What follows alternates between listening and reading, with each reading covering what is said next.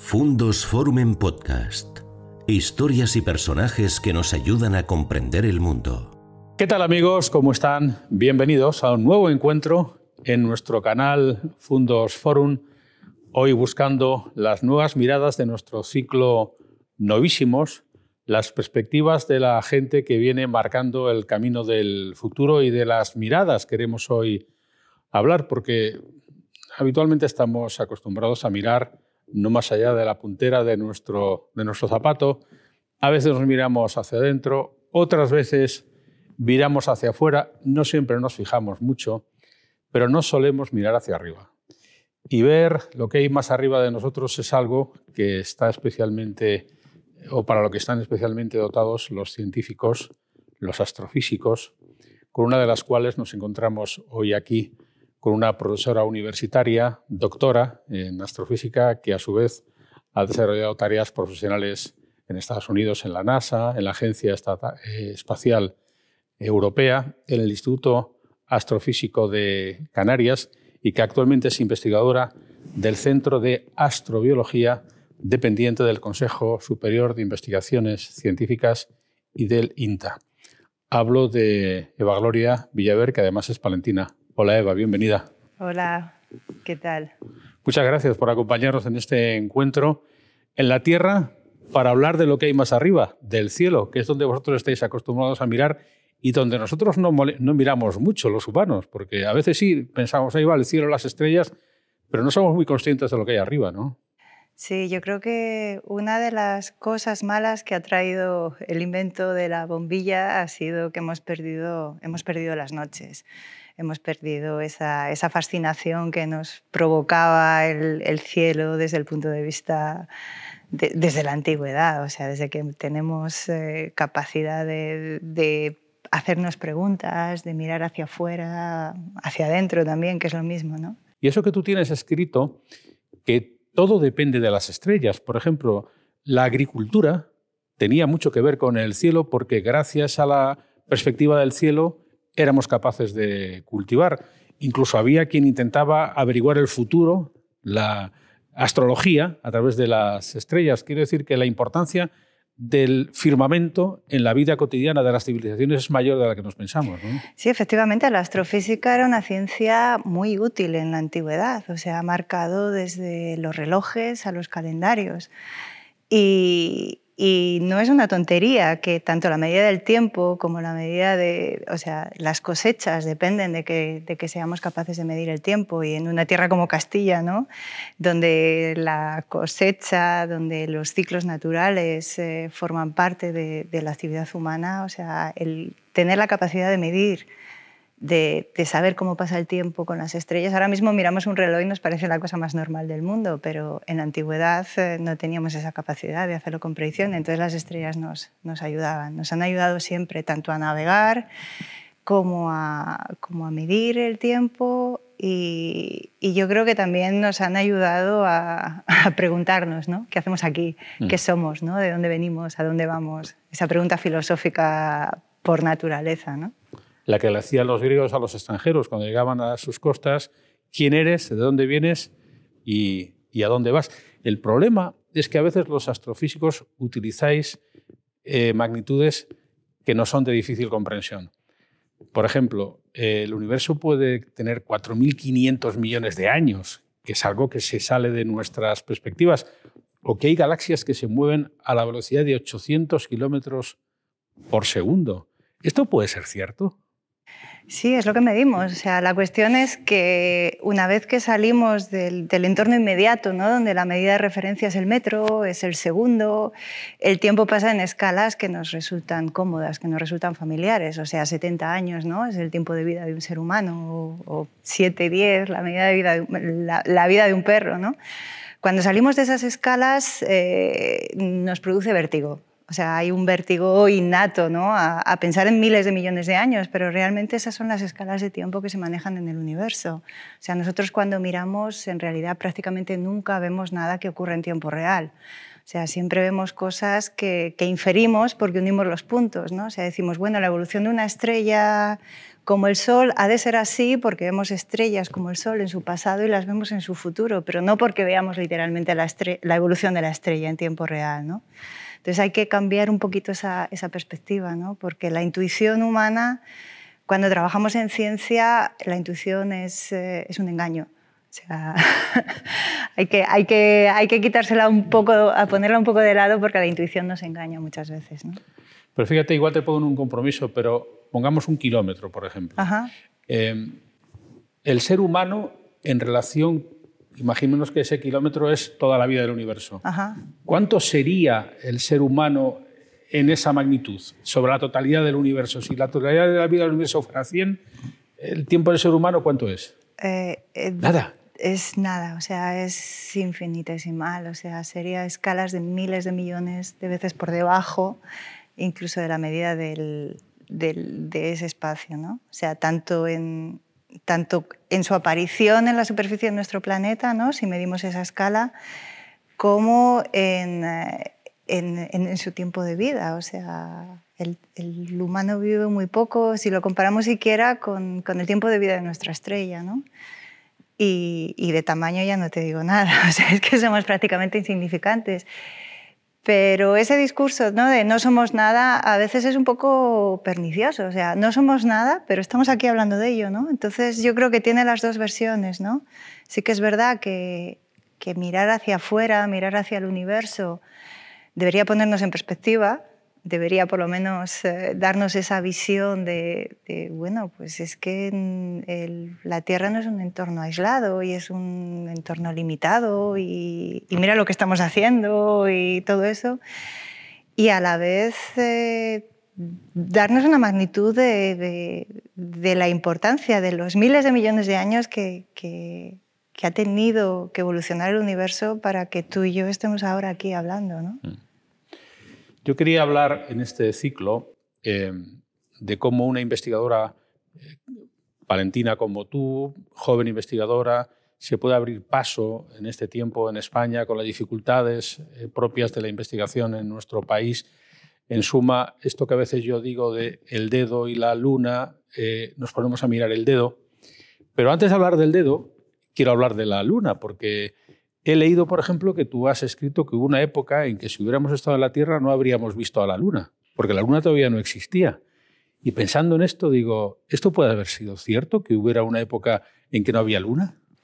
Sí, de hecho, todas las teorías, o sea, todas las medidas que hacemos, o sea, las muestras que se trajeron con las misiones Apolo de, material de la Luna, de rocas de la Luna, apunta a que nuestra Luna es más joven que nuestro planeta y por tanto ha tenido que formarse después. O sea que la formación del planeta Tierra ha sido previa a la formación de nuestro satélite. Eso no es nada extraño, ocurre, o sea, forma parte de las teorías de formación de este tipo de sistemas y, efectivamente, o sea, la Luna se formó después, creemos que se formó a partir de una colisión con un planeta más o menos aproximadamente del tamaño de Marte y a partir de esa colisión se formó un disco y en ese disco se formó nuestro satélite, que tampoco estaba donde está ahora. O sea, estaba bastante más cerca, las mareas eran mucho más potentes, etc. ¿Y de esto cuánto hace más o menos, si se podría, pudiera calcular? Pues eh, la Tierra se formó con el Sol hace unos 4.500 millones de años y creemos que la Luna se formó unos 500 millones de años después de la formación de la Tierra que no es nada, ¿no? O sea, estamos hablando de muchos millones. de años, tú verás, tú calcúlalo. Em, luego he leído también que el Sol ahora es más caliente que antes, que al principio era más frío. Sí, sí, sí, efectivamente. Eh, el Sol está, está, dando energía a partir de, de, lo que es un reactor nuclear gigantesco que hay en su interior. O sea, está produciéndose la fusión de los elementos más ligeros, que es, que es el hidrógeno, eh, se funde para formar partículas de helio. Entonces, con el tiempo, con el tiempo que lleva haciendo ese proceso, ha cambiado la composición química del núcleo. O sea, ahora hay más helio que lo que había al principio, porque al principio era básicamente hidrógeno. Entonces, eso conlleva un aumento de la densidad del núcleo de, la estrella. Eso provoca que las reacciones nucleares sean más eficientes y con el tiempo pues va, proporcionando eh, más energía. O sea, el Sol era más frío antes.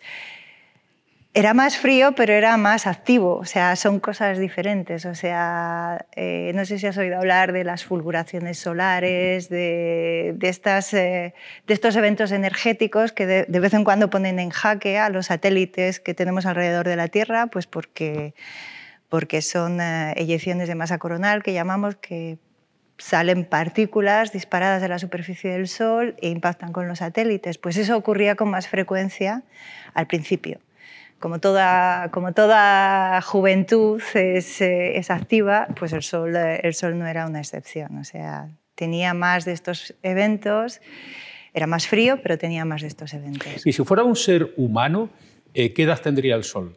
Estaría en, la, en los 40 años, o sea, la edad magnífica esta de, de la mitad de la vida, ¿no? O sea, le queda media vida al sol, más Le queda media vida por delante, sí. Y esto eh, que nos obsesiona tanto, em, que es Marte, que estamos en eso, en que bueno, Elon Musk quería mandar allí navecitas para eh, cultivar lechugas en Marte y están las agencias internacionales intentando. ¿Realmente serviría para algo intentar colonizar Marte? O sea, Marte en sí, o vamos a hablar del espacio en general, o sea, sirve para algo toda la investigación en espacio. Y ahí te voy a devolver la, la pregunta, ¿no? ¿Sirve para algo la producción de una película? O sea, son, son proyectos muy caros y al fin y al cabo son muy efímeros, ¿no? O sea, si lo comparamos con eso, eh, toda la inversión espacial sí que tiene beneficios. O sea, todo lo que tenemos alrededor prácticamente se ha beneficiado, por ejemplo, de los programas, eh, de los programas espaciales desde, desde el hecho de que tengamos teléfonos móviles, porque los microprocesadores y el, hacer más pequeños los ordenadores forman parte de los programas espaciales. O sea, para salir de la Tierra hace falta reducir peso y reducir volumen. Entonces, todos los componentes electrónicos tuvieron que reducirse para, para poder hacer ese tipo de, de viajes. ¿no? Eh, nos beneficiamos de todo eso. Pero la pregunta, o sea, es, podríamos estar horas hablando de esto, ¿no? Yo creo que la pregunta también va un poquito más allá, o sea, la investigación básica, la ciencia básica no tiene por qué tener un retorno inmediato en la sociedad.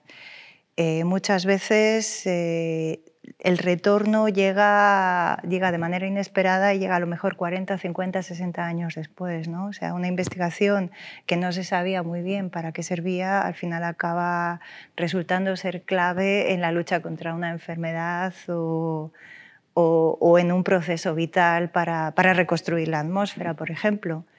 Hay un caso que a mí me, me resulta que, creo que es de relevancia. ¿no? Por ejemplo, el estudio de Venus sea, nos ha llevado a entender, por ejemplo, el proceso de los, de los CFCs en la atmósfera y el agujero de la capa de ozono se ha, se ha arreglado pues porque estábamos estudiando Venus e intentábamos entender qué es, qué es lo que le ocurría a, a la atmósfera de un planeta que desde todos los puntos de vista era similar al nuestro, o sea, Venus y la Tierra son planetas completamente gemelos y sin embargo eh, Venus tiene temperaturas en superficie de 300 y pico grados, eh, casi o sea, es como meter eh, la cabeza en un horno cuando estás asando un pollo.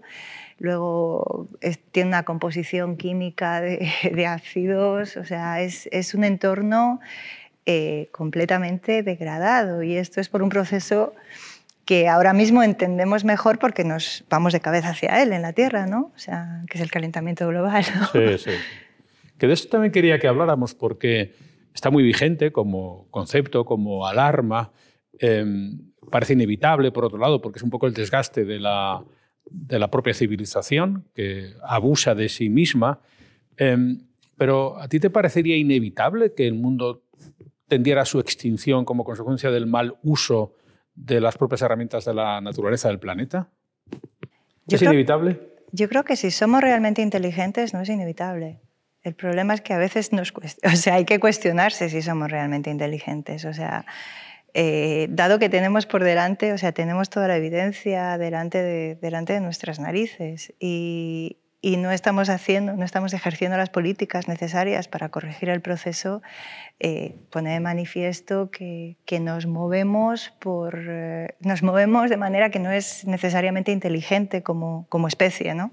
O sea, esto, o sea, la vida, la vida sobrevivirá al ser humano en nuestro planeta. O sea, no es la primera vez que se produce una extinción masiva en, en nuestro planeta. Cuando, cuando las cianobacterias colonizaron la superficie de la Tierra, produjeron la extinción prácticamente de todas las especies que había y nosotros somos consecuencia de eso, ¿no?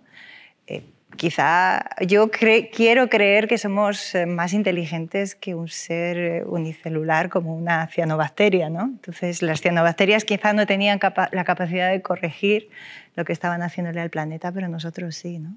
Y hablando de inteligencia, y en la medida en que como seres inteligentes debiéramos fomentar la ciencia, que es lo que más nos ancla eh, con la sostenibilidad del ser humano como, como especie. ¿Qué tal estamos tratando a la ciencia en España, Eva, eh, en el último tiempo? Eh, seguimos teniendo un gap muy grande. Tú que has trabajado en la Agencia Espacial Europea y en Estados Unidos en la NASA, ¿sigue habiendo un gap muy grande respecto de otros países, otras economías?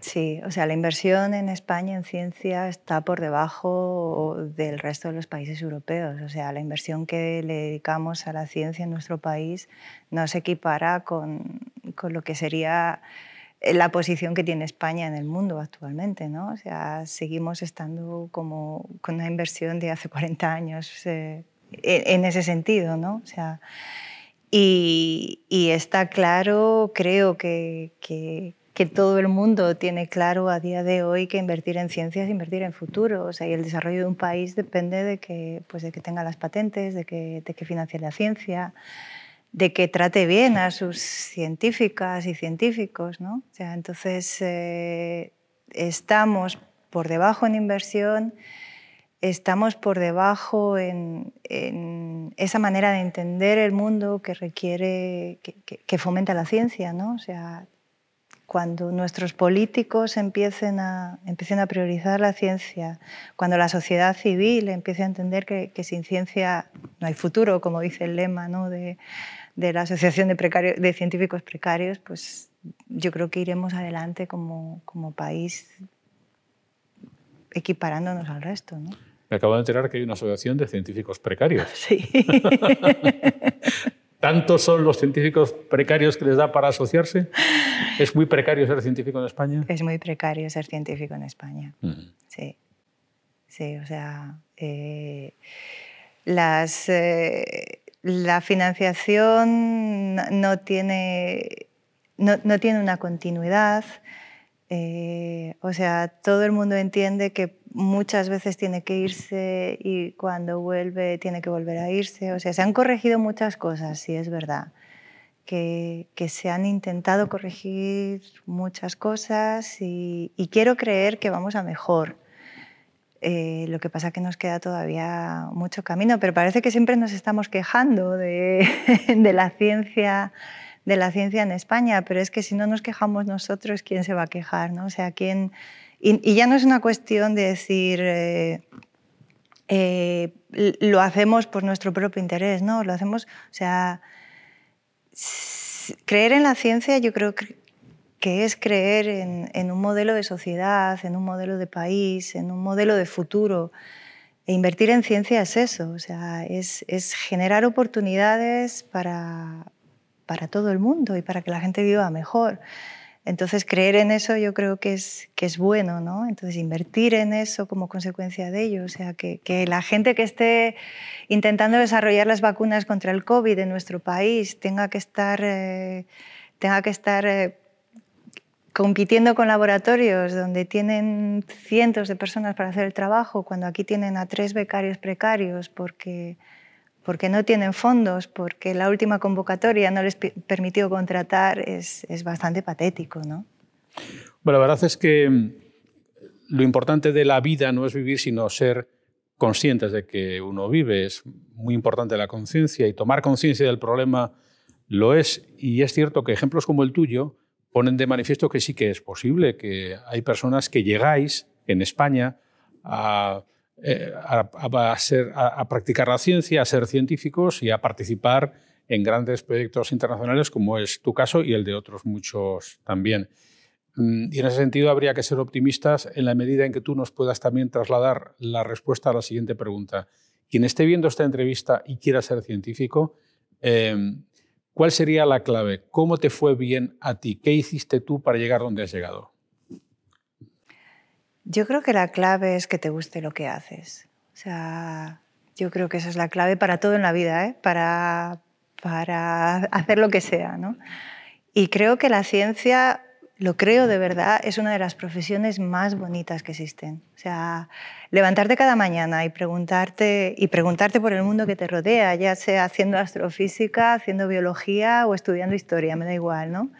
Pero explorar la frontera del conocimiento, ¿no? O sea, preguntarte, hacerte preguntas e intentar responderlas es absolutamente fascinante y que nunca se pierda esa curiosidad. ¿no? O sea, yo creo que la clave siempre está en, en, en hacer lo que te gusta. Yo tuve la suerte de, de, que desde el principio tenía claro que esto era lo que me gustaba y, fui a por ello. ¿no? Y, he tenido la oportunidad de formarme, me formé en el Instituto de Astrofísica de Canarias, me dio una beca de doctorado allí.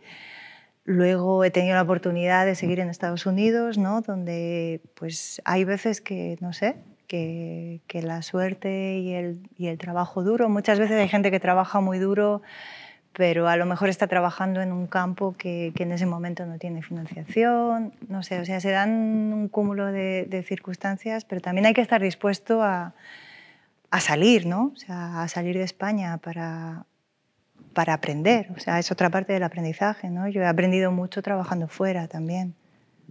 Este es un factor importante, el tener que dejar a veces tu país o el confort de tu entorno, porque las carreras profesionales hay que desarrollarlas allí donde están, los, los centros también eh, relevantes en este sentido, pero hay una faceta tuya que yo creo que no todos los científicos tienen y que también es un poco la asignatura pendiente que tiene la sociedad con la ciencia, que es la divulgativa.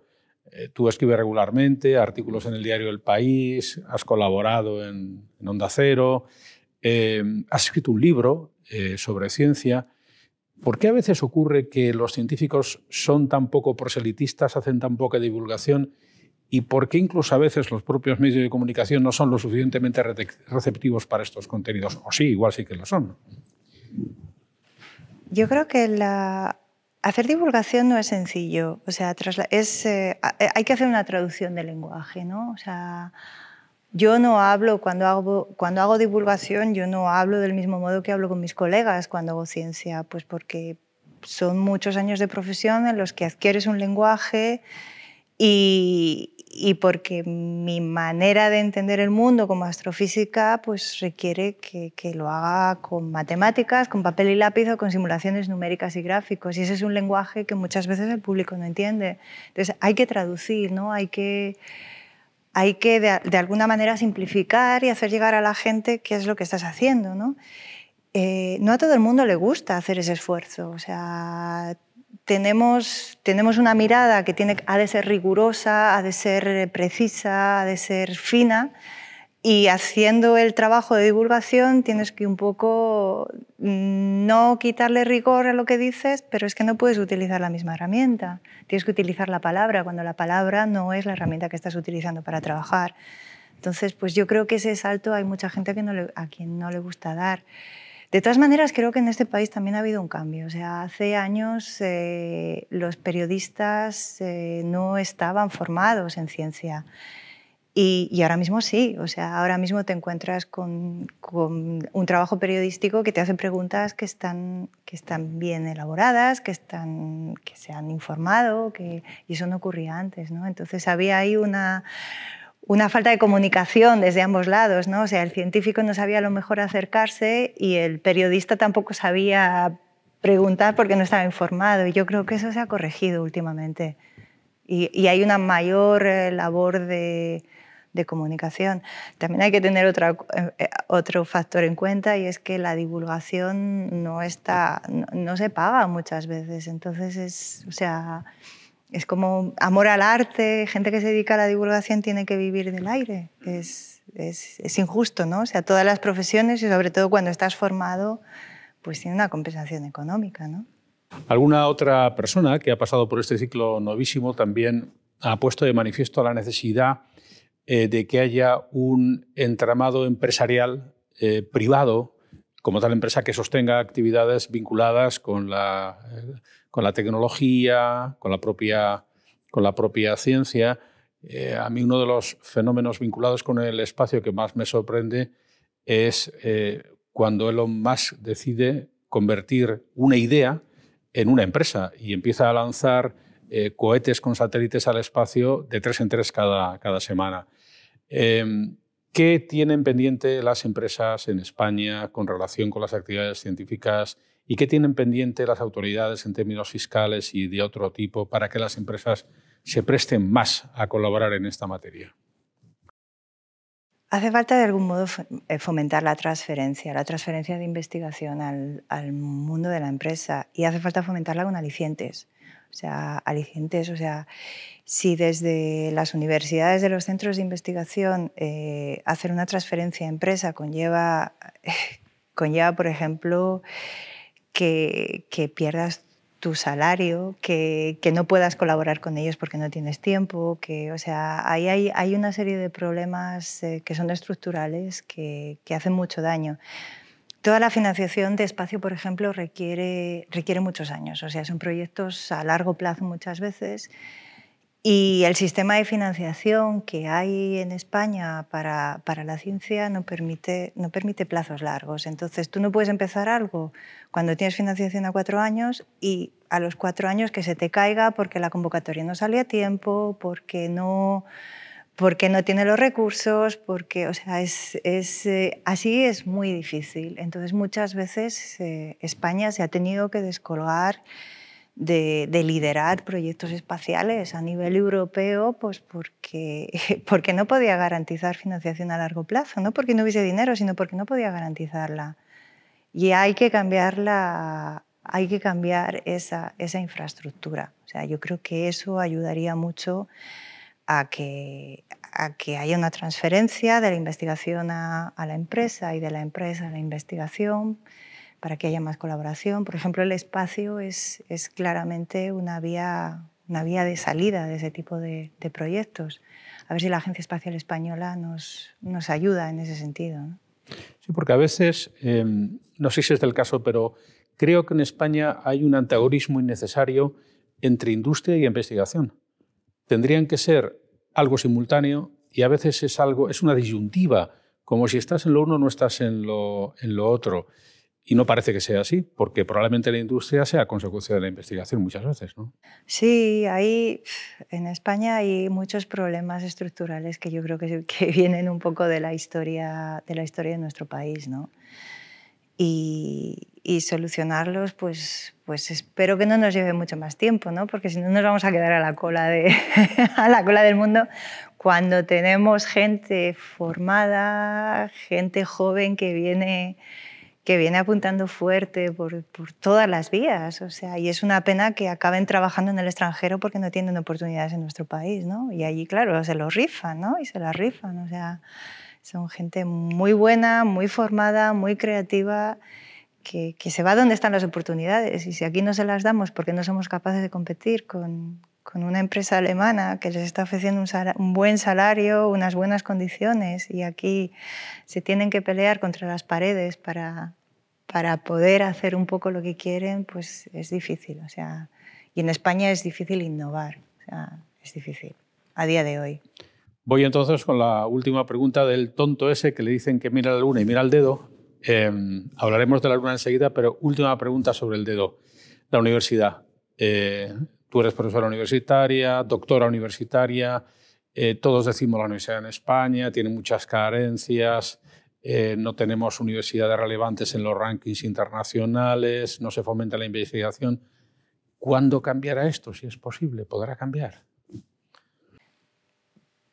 Mira, los rankings se miden por, por ejemplo, por eh, las publicaciones de, de, su personal. O sea, en la Universidad Española sería muy difícil contratar un premio Nobel, porque tendría que pasar por los procesos de la NECA y eso, o sea, no lo va a hacer, ¿no?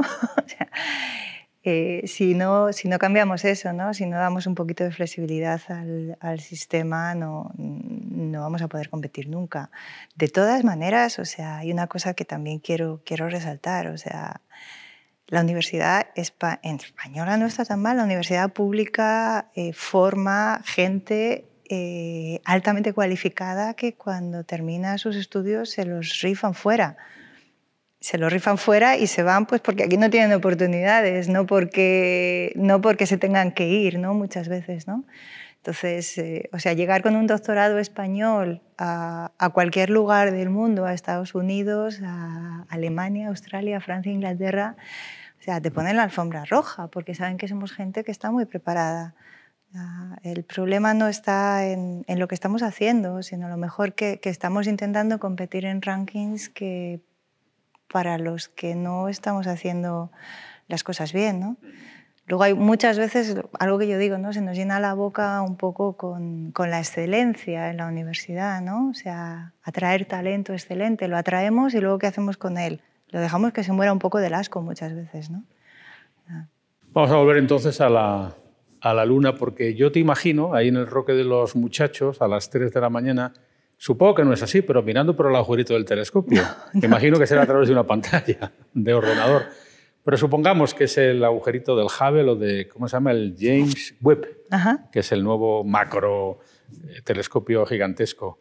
Eh, claro, esa soledad tiene que ser muy espectacular. Tú sola ahí frente al universo viendo lo que ocurrió hace 5.000 millones de años luz. Eh, ¿Eso qué impresión da? Hay una, una parte muy bonita de, de, todo eso, que es eh, el momento en el que de repente obtienes una imagen o un espectro en la pantalla del ordenador, porque ya no miramos nunca por el agujerito.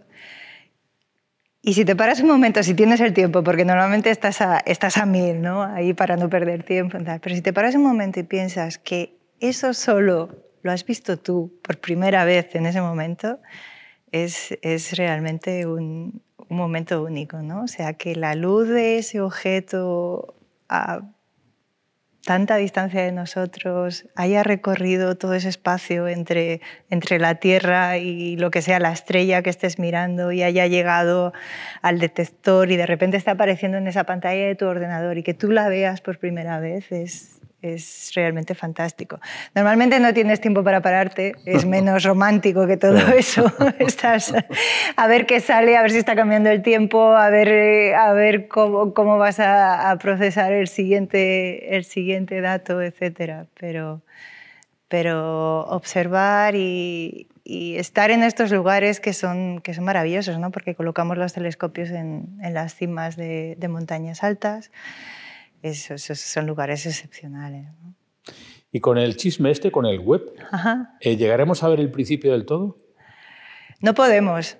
¿Por qué? No podemos, pues por, eh, porque la luz, solo tenemos acceso a la luz hasta en un momento dado. ¿no? Al principio del todo no había, no había luz, o sea, la materia y, y la energía no se habían separado como tal. Entonces tenemos acceso solo a, con web, o sea, con otros instrumentos podemos medir otras cosas, pero con web tenemos acceso solo hasta un cierto tiempo, no tenemos acceso hasta el principio.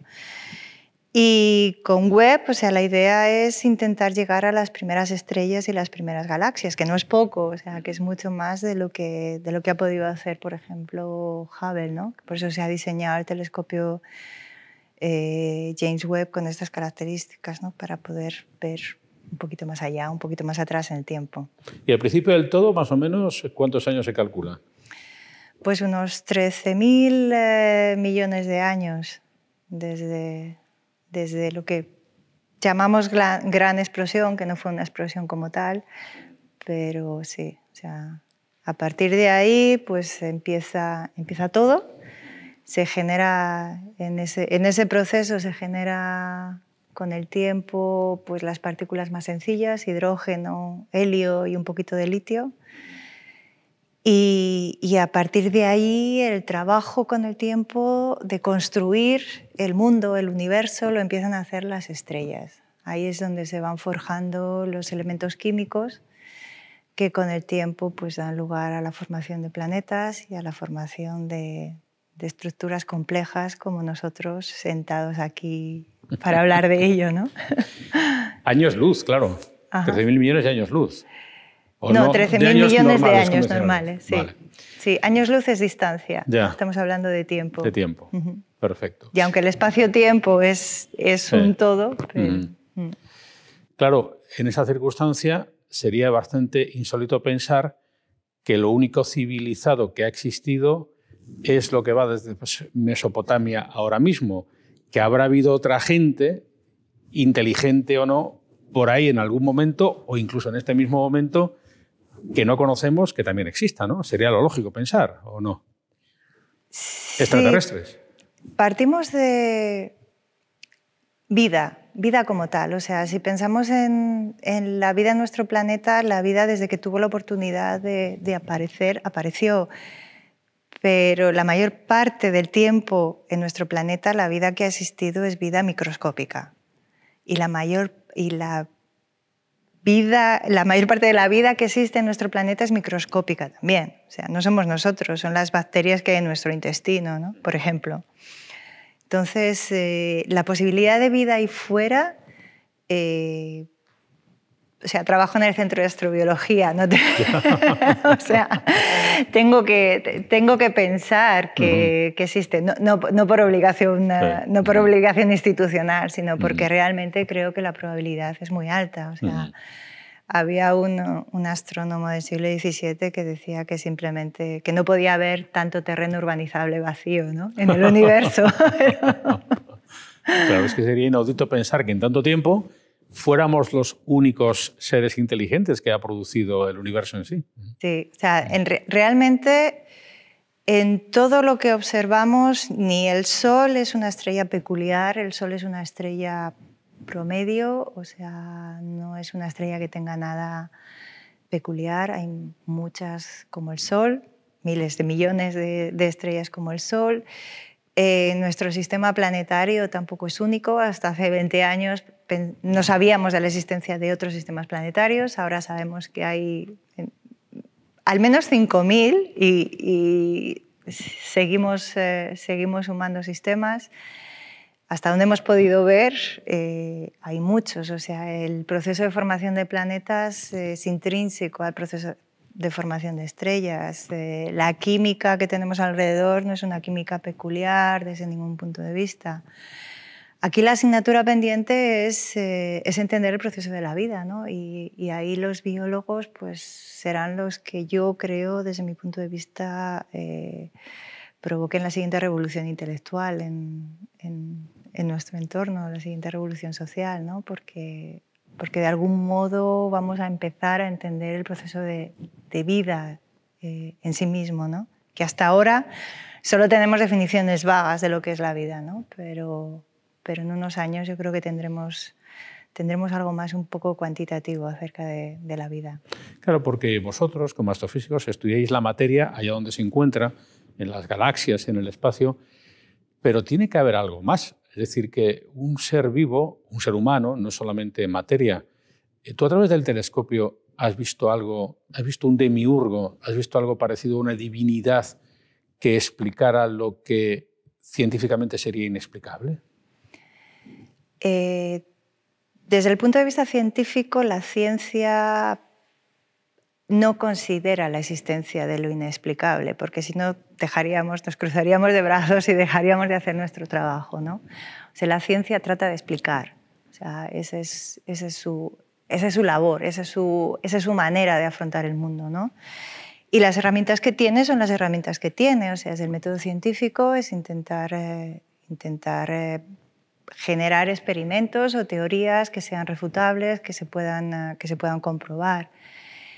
Y ahí no hay cabida para, para un poco eh, eh, esa visión ¿no? del hacedor o el emiurgo que me parece un poco que es hacia dónde vas. ¿no? O sea, no se busca eso. O sea, estamos buscando, estamos buscando entender el universo ¿no? y nuestro lugar en él. Entonces, eh, entenderlo desde el punto de vista de la ciencia es entender reacciones nucleares, eh, la interacción de la atmósfera con el entorno, cómo evolucionan las estrellas, cómo se producen los elementos químicos. O sea, esas son nuestras preguntas. Y vamos a hacer entonces, como hay en Hollywood, una avenida de las estrellas, em, y en esta alfombra roja poner aquellas que sean tus favoritas. Em, tú que estás todo el rato mirando, em, ¿cuál es tu estrella preferida, eh, tu planeta sugestivo, eh, tu satélite eh, que más te gusta? Soy un poco local, voy a decir. o sea, mi planeta favorito es la Tierra. o sea, no tengo ninguna duda.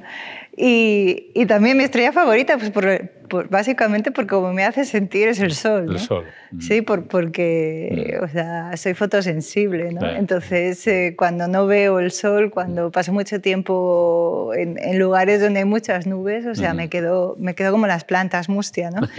Entonces, sí, mi estrella favorita es el sol. Dentro de eso, pues sí, o sea, mi clase de estrellas favoritas son, son estrellas como el sol cuando cuando mueren, por así decirlo, que son las enanas blancas, que es a lo que me dedico a estudiar la mayor parte del tiempo. ¿no? O sea, son estrellas que ya han perdido su envoltura y que ya no tienen reacciones nucleares y que simplemente se, se van enfriando y, y se convertirán en, en, objetos compactos vagando por el espacio. Entonces esas son las estrellas que, que son mis favoritas pues porque hacen cosas fascinantes. ¿no? Por ejemplo. Eh, por ejemplo, podemos ver en la superficie de esas estrellas material de, sistemas planetarios antiguos que están, que están acretando en su superficie y, que nos permite analizar la química del material que está cayendo en la superficie de la estrella con una precisión que solo podemos tener en la Tierra cuando cogemos literalmente un meteorito del suelo. Acceso a la composición química, por ejemplo, del sistema solar directa solo tenemos con los meteoritos, o sea, con piedras que caen en la Tierra. Pues con estas estrellas podemos hacer lo mismo. O sea, podemos medir la química con tanta precisión como lo hacemos con los meteoritos en la Tierra.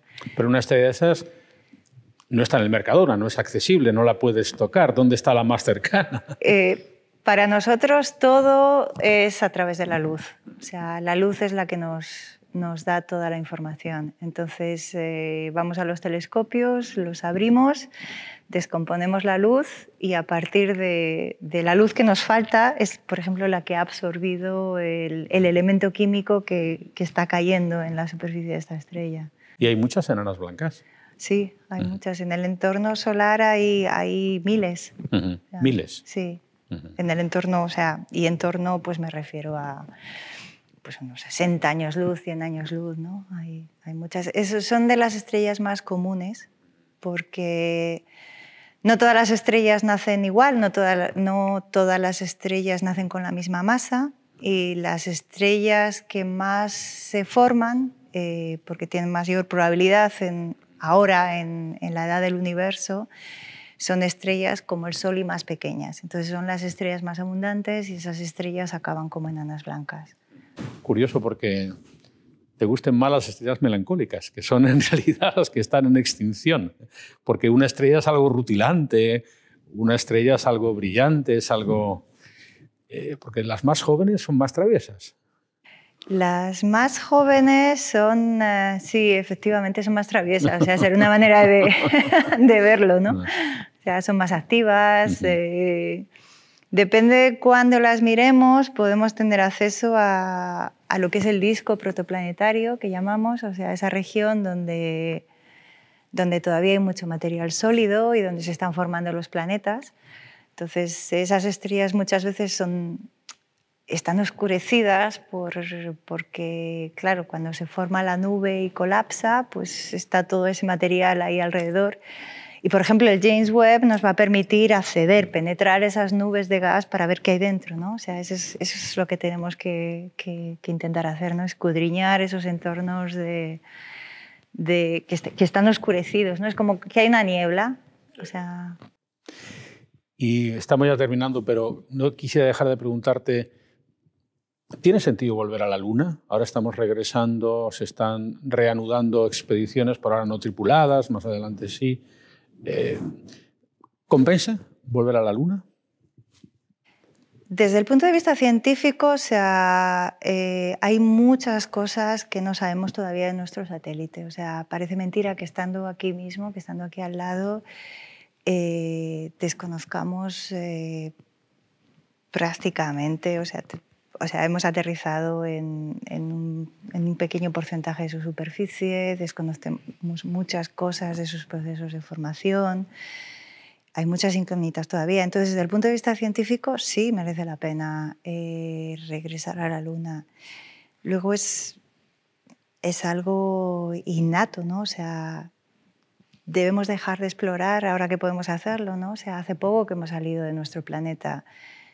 ¿Por qué, por qué dejar de hacerlo, no? O sea, es, es algo que, que, que, llevamos de algún modo en el ADN, ¿no? O sea, ir, ir más allá, ¿no? Ver hasta dónde podemos llegar.